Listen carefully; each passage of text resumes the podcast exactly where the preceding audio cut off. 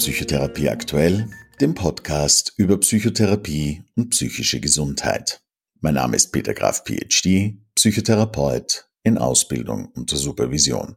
In dieser Folge sprechen wir über systemische Familientherapie und ich freue mich sehr, Frau Bea Pall begrüßen zu dürfen. Frau Pall ist Psychotherapeutin mit Zusatzbezeichnung Systemische Familientherapie und Supervisorin. Sie besuchte Weiterbildungen in Psychotherapie mit Säuglingen, Kindern und Jugendlichen, systemischen Coaching und EMDR. Bea Pall ist Co-Autorin des Buches Gefühlsmanagement, eigene und fremde Gefühle verstehen, nutzen und steuern, erschienen im Ökotopia Verlag. Herzlich willkommen, Frau Pall. Guten Tag, ich freue mich sehr über die Einladung. Hallo. Was ist systemische Familientherapie? Systemische Familientherapie bedeutet, dass das Individuum, also die Person, niemals allein zu sehen ist, sondern immer im Zusammenhang mit anderen. Solche Systeme sind primär natürlich die Familie oder zusammengesetzte Familienformen. Äh, das kann das Arbeitsumfeld sein, der Freundeskreis. Ein System äh, bedeutet immer, dass man den ganzen Blick hat. Ja, also es ist immer eine Wechselwirkung zwischen dem Individuum und dem System, in dem es sich befindet. Also, um ein System gut zu erklären, möchte ich gerne äh, Matthias Wager von Kibet äh, zitieren. Der hat eine sehr interessante Übung zum Thema System gefunden. Und zwar stellen Sie sich einen Raum vor. In diesem Raum befindet sich eine Linie, die den Raum teilt. Sie wählen nun eine Seite. Nehmen wir nun an, Sie haben die rechte oder die linke Seite gewählt. Was ist da passiert? Haben Sie eben diese Übung gemacht. Wann kann man von rechts oder von links sprechen? Das ist jetzt die interessante Frage dabei. Das ist nämlich nur dann möglich, wenn Sie den ganzen Raum sich selbst mitdenken. Ohne einen Beobachter ist eine Unterscheidung nicht möglich. Der eine steht auf der einen Seite des Raumes und unterteilt ihn so, dass rechts da und links da ist. Der andere ihm gegenüber wählt genau die entgegengesetzte Seite als rechts beziehungsweise links. Damit sind wir bereits mit einer elementaren Aussage der modernen Systemtheorie konfrontiert. Es ergibt wenig Sinn, ein System zu beschreiben, ohne das Treffen von Unterscheidungen durch den jeweiligen Beobachter mitzudenken. Und das ist etwas, was uns Systemiker sehr beschäftigt. Also wir versuchen immer den Blick auf das ganze System zu haben. Welcher Interventionen bedient sich die systemische Familientherapie? Es gibt ganz viele verschiedene Interventionen. Um einige zu nennen, ist die Zirkularität. Das heißt, das Fragen der Beziehungen und der Unterscheidung untereinander. Was würde Ihre Großmutter mütterlicherseits sagen, wenn sie sie heute so sehen könnte? Das ist zum Beispiel eine zirkuläre Frage. Wichtig in der systemischen äh, Familientherapie und den Interventionen sind der Blick auf Stressoren und natürlich auf die Findung von Ressourcen zu legen. Jeder Mensch besitzt Ressourcen. In Zeiten, wo er in Krisen sich befindet, sind diese Ressourcen für ihn selbst schwer auffindbar. Der Psychotherapeut, die Psychotherapeutin soll ihm helfen, diese Ressourcen zu finden. Ganz eine wichtige Intervention ist immer im Hier und Jetzt anzusetzen. Eine sehr wichtige ähm, Intervention, vor allem in der Arbeit mit Paaren, ist die sogenannte Konstruktneutralität. Ich versuche ohne jegliche Art der Wertung, das ist ganz wichtig, auf die Menschen zuzugehen und mir deren Lebensumstände konstruktneutral beschreiben zu lassen. Eine sehr ähm, interessante Intervention, die ich auch oft verwende, ist Reframing. Das heißt, ich versuche eine Situation in einen neuen Rahmen zu stellen, äh, versuche die ähm, Möglichkeiten der Betrachtung zu verändern. Es macht einen Unterschied, ob ich ein Glas halb voll oder halb leer sehe, wie Watzlawick es formuliert hat. Interventionen können auch das Familienbrett sein, indem man mit Figuren äh, verschiedene Familienmitglieder und deren Beziehungen versucht untereinander darzustellen. Sehr bekannt ist natürlich auch die Wunderfrage. Angenommen, die gute Fee kommt über Nacht zu Ihnen, Sie wachen am nächsten Morgen auf und Sie haben einen völlig anderen Blickwinkel auf Ihr Thema. Wie würde das denn aussehen? Eine weitere Möglichkeit ist das Externalisieren. Äh, Externalisieren bedeutet, das äh, hat Michael White diesen Begriff vor allem bei der Kindertherapie äh, hervorgebracht. Und zwar, man versucht das Leid, also ich habe jetzt, vielleicht kann ich das anhand eines Beispiels sagen, einen, einen Buben in Psychotherapie, der unter einer Angststörung leidet und wir externalisieren sein Problem. Es ist jetzt das Angstmonster, das ihn begleitet und ihm das Leben schwer macht. Und wir versuchen mit diesem Angstmonster, dass er mit dem gut in Verbindung kommt und es dadurch auch überwinden oder bezwingen kann. Es gibt natürlich diverse andere Interventionen auch noch. Ich denke, eines ist wichtig, die systemische Familientherapie oder systemische Psychotherapie zeichnet sich aus durch eine Vielzahl an Interventionsmöglichkeiten. Was versteht man unter Selbstorganisation in der Systemtheorie? Also die Selbstorganisation dient meist als Oberbegriff zu Begriffen wie selbstreparierendes System. Also die Autopoese sagt, dass jedes System, jeder lebende Organismus sich immer wieder selbst produzieren muss und nach dem Streben nach Gleichgewicht sucht. Das heißt, es ist nur dann überlebensfähig, wenn es eine ständige Weiterentwicklung selbst produzieren kann. Es muss eben lernen, auf diese von außen gerichtete Umwelt äh, zu reagieren, konstruktiv zu reagieren und eine gewisse Kontinuität sichern.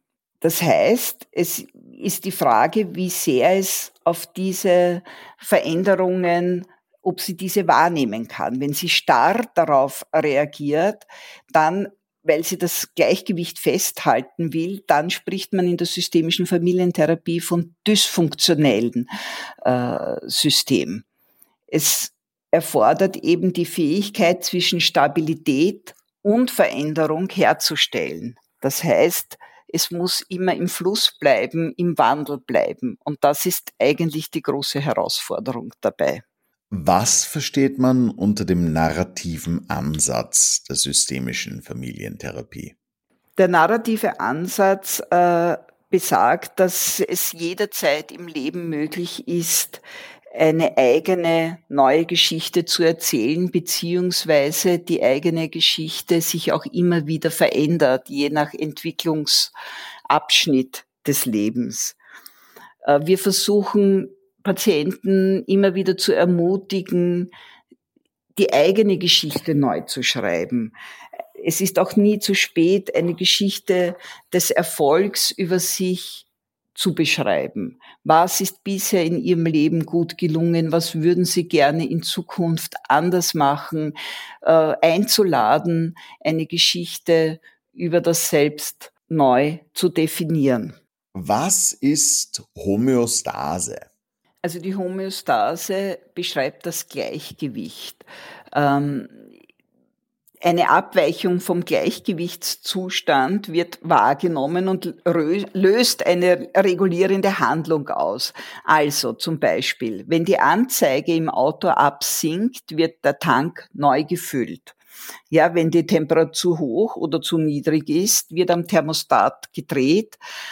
Und wenn ein Kind in einem System sich nicht so verhält, wie die Eltern das erwarten, dann wird im ungünstigsten Falle mit Bestrafung darauf reagiert. Das bedeutet, dass das Homöostase-Konzept einen Sollzustand voraussetzt, an dem gemessen der Ist-Zustand bestenfalls identisch ist, was natürlich in Systemen wie die Familie, deren die Schwierigkeiten aufzeigen, nicht der Fall ist. Das heißt, es wird dann versucht, auf diesen ist-Zustand und den Soll-Zustand mit inadäquaten Möglichkeiten äh, zusammenzubringen. Und unsere Aufgabe ist es dann, äh, diese Vorstellungen zu verändern. Also sie müssen kritisch betrachtet werden. Das heißt, dass der Vergleich von Ist- und Sollzustand anders hergestellt werden muss damit die Homöostase, also man ist nicht der Polizist, der von außen dazukommt und eine Ordnung herstellen will, sondern man regt dazu an, dass das System wieder in die Selbstorganisation kommt und erkennt, dass durch restriktive Maßnahmen dieser Zustand nicht wiederhergestellt werden kann, sondern dass es Veränderung und Wandel braucht. Was ist eine Familienaufstellung?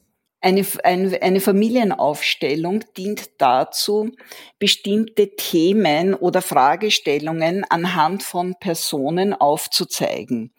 Äh, das heißt, eine Familienaufstellung funktioniert so, dass verschiedene Menschen zusammenkommen, äh, die Familientherapeutin einen Person nimmt, die eine Fragestellung hat.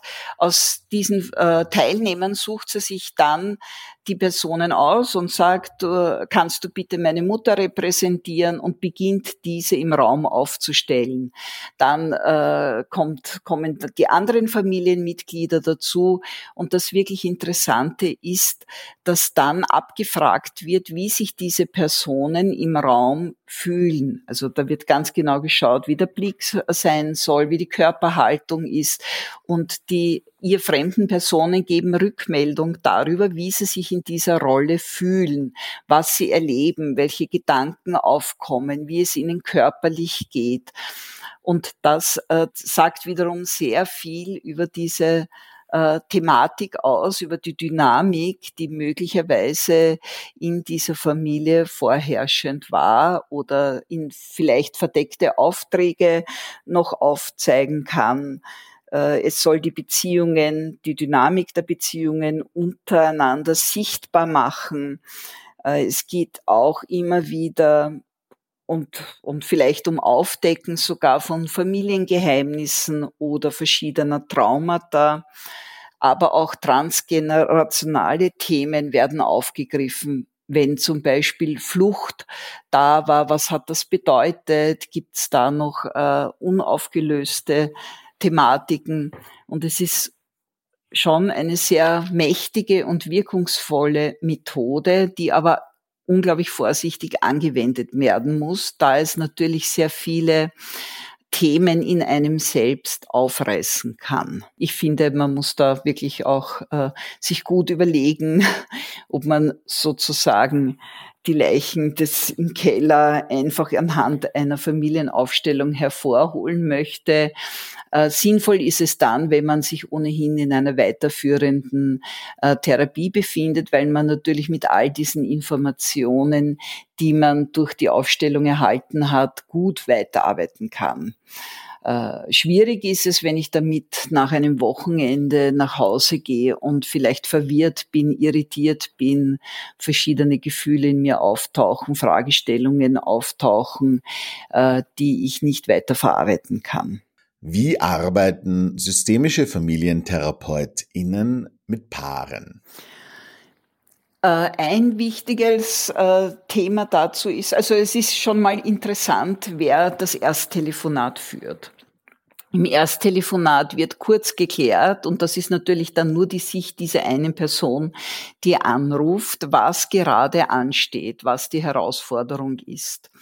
Äh, dann kommt es zum Erstgespräch und da ist die eben schon erwähnte Konstruktneutralität total wichtig. Das bedeutet, ich trete dem Paar völlig neutral gegenüber, weil Paare haben eine besondere Sache. Sie versuchen natürlich, wenn sie in Schwierigkeiten miteinander geraten sind, Koalitionen zu bilden oder den Therapeuten zu triangulieren, sprich ihn auf ihre Seite zu ziehen. Das ist ja etwas, was man an sich ja gut verstehen kann. Wenn ich in Not bin, will ich einen Partner, äh, der mich unterstützt gegen einen anderen, ist aber in der Paartherapie völlig unangebracht. Ja, die große Kunst ist, sich nicht beeindrucken zu lassen, was immer kommt, was immer da auch kommen mag und konstruktneutral zu bleiben. Das heißt, ich muss beiden Menschen genügend Zeit und Raum zur Verfügung stellen. Ja, und manchmal ist man sogar ein Löwendompteur, sage ich dazu, weil es gibt natürlich im Paaren sehr unterschiedliche Dynamiken und der eine will sich vielleicht mehr hervortun oder er ist gerade besonders betroffen von seiner Problematik und braucht daher sehr viel Zeit und Raum und das ist, gilt es halt wirklich in einem Balanceakt gut auszuloten, ja, damit man den anderen dabei nicht verliert.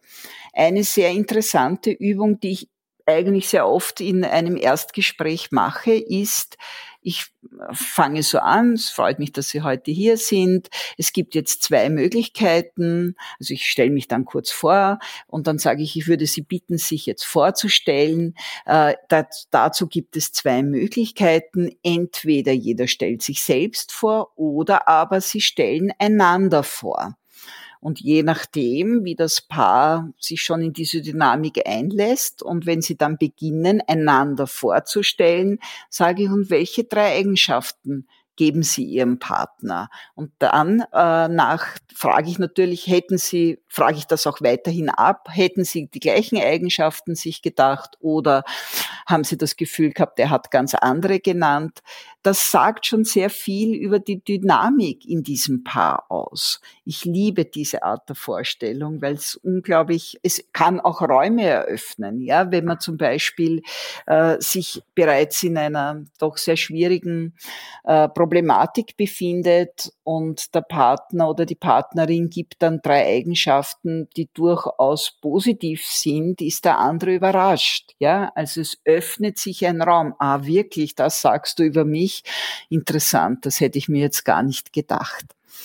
Äh, die Paartherapie ist ein Balanceakt, ja, eine wirklich große ähm, Herausforderung ist, gut in der Distanz, wohlwollend zu bleiben und immer konstruktneutral auf das, was vom Paar kommt, zu reagieren. Wie arbeiten systemische FamilientherapeutInnen mit Familien? Also, oft ist es so, dass, ein, dass eine Familie oder dass Eltern anrufen und sagen, ja, also es gibt ein Problem mit unserem Kind, mit unserem Jugendlichen, äh, das und das steht gerade an. Gut, dann wird mal abgefragt, wer aller zur Familie gehört und diese Personen werden eingeladen, weil wir als systemische Familientherapeutinnen gehen immer davon aus, dass einer, der ein Problem zeigt, äh, sozusagen der Symptomträger ist, was nicht bedeutet, dass er dieses Problem als alleinige Person zu bewältigen hat, sondern man muss immer das ganze System anschauen. Ganz oft habe ich erlebt, dass es bei Kindern zum Beispiel ein verdeckter Paarkonflikt der Eltern ist, aber das Kind keine andere Möglichkeit hat, als durch eine psychosomatische Reaktion auf ein dysfunktionales System aufmerksam zu machen.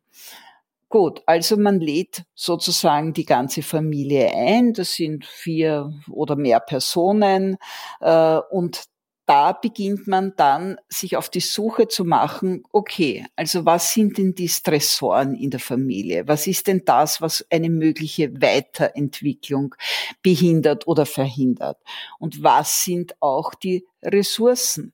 Ganz oft erlebe ich, dass zum Beispiel Eltern für ihre Kinder ständig antworten. Ja, das heißt, man versucht bereits im Erstgespräch gute Grenzen zu ziehen. Ah, ich sehe, dass äh, es ist ihnen ein großes Bedürfnis als Mutter oder Vater für ihre Tochter oder für ihren Sohn zu antworten. Aber wie kann ich mir das vorstellen? Ist ihr Sohn oder ihre Tochter, und da schaue ich dann zu Sohn oder Tochter, nicht in der Lage, selbst zu antworten? Als Frage Ja, und äh, da schaffe ich dann Raum. Oder äh, letztens habe ich eine sehr interessante äh, Bewegung erlebt in einer Familientherapie. Sehr engagierte Eltern äh, sind mit ihrer Tochter gekommen, die unglaublich viel Unterstützung, Fürsorge erfährt von den Eltern, aber eben auch ein Stück zu viel. Das heißt, Anfang ist, anfangs äh, ist sie ganz eng neben dem Vater gesessen, die Mutter äh, daneben. Und im Laufe der Sitzung hat dieses Mädchen gesagt, so, ich möchte mich jetzt woanders hinsetzen. Ist das möglich? gesagt, ja gerne, jederzeit. Und sie hat sich einen anderen Platz im Raum gesucht, weiter weg von den Eltern, aber mit Blick zu den Eltern. Und das war wirklich ein sehr, sehr schöner Moment, weil was ist da passiert? Es wurde die Autonomie gestärkt, ja. Und ich habe die Eltern eingeladen, also die Mutter hat dann auch den Platz getauscht, hat sich neben dem Vater gesetzt, also neben ihren Mann. Und da war dann sozusagen das Team Eltern und äh, der, der Sohn, der äh, den Eltern zugeschaut hat, äh, die Tochter, die den Eltern zugeschaut hat. Und die Gesprächsbasis hat sich dadurch verändert. Das ist wirklich eine sehr schöne Metapher, die die Familie mitgenommen hat und mir dann rückgemeldet hat, dass das unglaublich viel bewirkt hat in der Art und Weise, wie sie nun einander innerhalb der Familie begegnen. Sprich, sie nehmen die Grenzen wahr, sie stärken die Autonomie, sie sind als Team, als Elternteam äh, wieder ähm, vereint. Ja, das hat mich, das hat mich selbst sehr gefreut. Was hat Sie persönlich dazu bewegt, nach der Methode systemische Familientherapie zu arbeiten? Einerseits natürlich Erfahrungen meiner eigenen Familie. Das heißt, ich bin in einem Mehrgenerationenhaushalt aufgewachsen, äh, ganz klassisch Großeltern im ersten Stock und wir äh, unten sozusagen Ebenen, äh, der Ebene. Und dann war ich Pädagogin im Grundberuf und dort habe ich immer wieder erlebt, dass Kinder zu Psychologen, damals Psychologen, nur wenige Psychotherapeuten gab's, äh, geschickt werden, weil sie ein Problem haben.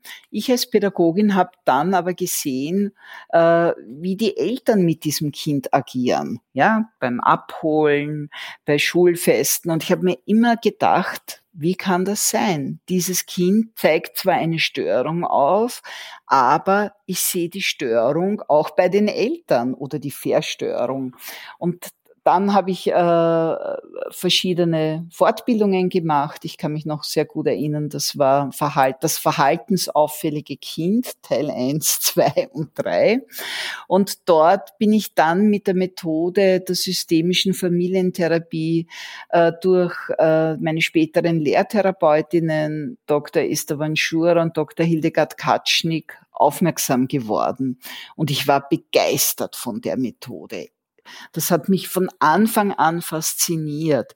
Dieses Ansetzen im Hier und Jetzt, eben ein Kind nur als Symptomträger zu sehen und den Blick auf das ganze System zu haben, immer zu schauen, welche Ressourcen können mobilisiert werden, wo sind Stressoren, die aufgezeigt werden. Also ich bin auch heute über 20 Jahre, ich bin seit 1997 graduiert, immer noch überzeugte äh, Systemikerin. Welche systemischen Interventionen können Menschen selbst zu Hause ausprobieren? Naja, ähm, äh, ich gebe zum Beispiel sehr gerne bei Angststörungen die Aufgabe des Tagebuchs mit, ja, kurz aufzuschreiben, wie der Tag war und immer diese drei Ebenen mit zu bedenken. Sprich, wie geht es mir gedanklich, wie geht es mir körperlich und wie geht es mir emotional. Und am Ende des Tages das auf einer Skala von eins bis zehn zu bewerten. Das ist äh, eine äh, systemische Intervention, die, sie, die man gerne zu Hause auch machen kann. Dann zum Beispiel äh, kann man bei Selbst, bei Neigung zu Selbstverletzungen eine sogenannte Skillsbox äh, zusammenstellen in der Therapie. Also was brauche ich, damit ich diesen Zwang der Selbstverletzung unterdrücken kann. Da kann zum Beispiel ein, ein, eine scharfe Sachen drinnen sein, wie ein Chili oder ein Igelball oder ein Gummiringerl. Und wenn ich so in mir diese starke Tendenz zur Selbstverletzung spüre, dass ich auf das äh, versuche, durch einen anderen Reiz äh, das drüber zu legen und dass es mich davon abhält. Äh, eine, eine Aufgabe ist es noch, wenn ich belastende Gedanken habe. Ja, also ich muss immer wieder an dieselbe Situation denken oder ich versuche immer wieder ähm, äh, von diesem Gedanken nicht loszukommen, dass ich mir eine sehr schöne einen Schrank visualisiere mit schönen Laden und wo ich diesen Gedanken bewusst dort hineinlege und sage, zwischen 12 und 16 Uhr ist dieser Gedanke dort jetzt aufgehoben und hat sozusagen in mir nichts verloren. Ja, oder aber ich habe äh, dadurch, dass ich einen, Ver, einen Ver großen Verlust erlitten habe, habe ich die sogenannte fünf Minuten Trauer äh, kreiert. Das ist eine Intervention, wo man, wenn man äh, sozusagen durch einen Verlust sehr stark betroffen ist von eigener Trauer, dass man die Trauer eingrenzt, dass man sich sagt, okay, äh, also einmal am Tag nehme ich mir ganz bewusst fünf Minuten, äh, gehe in meiner Erinnerung durch, äh, was ich erlebt habe, äh, grenze diese Trauer ein, höre eine Musik oder schaue mir Fotos an. Muss, man muss natürlich weinen dabei, das ist ja klar, wenn man einen großen Verlust erlitten hat. Aber man gibt dieser Trauer einen Zeitraum. Man sagt, okay, jetzt sind diese fünf Minuten, jetzt gebe ich mich ganz diesem Gefühl hin, damit ich es verarbeiten kann. Und dann findet es, findet es aber auch wieder ein Ende und ich gehe weiter im Hier und Jetzt. Was würden Sie Menschen raten, die sich momentan in besonders schwierigen Situationen befinden? Ich möchte da einen Satz von Heinz von Förster äh, zitieren. Der Weg ist nichts Ewiges und von vornherein festgelegtes. Er entsteht im Moment, im Moment des Gehens, im Augenblick der Bewegung. Wenn jemand in einer sehr schwierigen Lebensphase ist, dann ist er natürlich eingefangen von diesem Gefühl der Verzweiflung, der Hoffnungslosigkeit, der Gedankenkreisel, der schwierigen Gefühle, die da sind. Und ich äh, würde jemandem empfehlen, immer wieder zu sagen, es ist jetzt so, aber ich vertraue darauf und ich weiß, dass es vorübergeht, weil Leben in eine ständige Bewegung bedeutet und weil Leid überwunden werden kann. Ja, man kann einfach am Ende eines Tunnels Licht sehen. Wir Menschen sind so, dass wir an sich darauf äh, ausgerichtet sind, dass wir uns lebenslang weiterentwickeln können. Es gilt, dieses Leid auszuhalten und weiterzugehen. Es gilt immer wieder im Hier und Jetzt zu bleiben und zu sagen, ich bestimme wie, zumindest zu einem Teil, wie ich meinen Tag morgen gestalte. Also immer wieder zu versuchen, jeder Tag hat je, immer eine neue Chance und immer darauf zu vertrauen, äh, dass es Leid vorübergehen kann.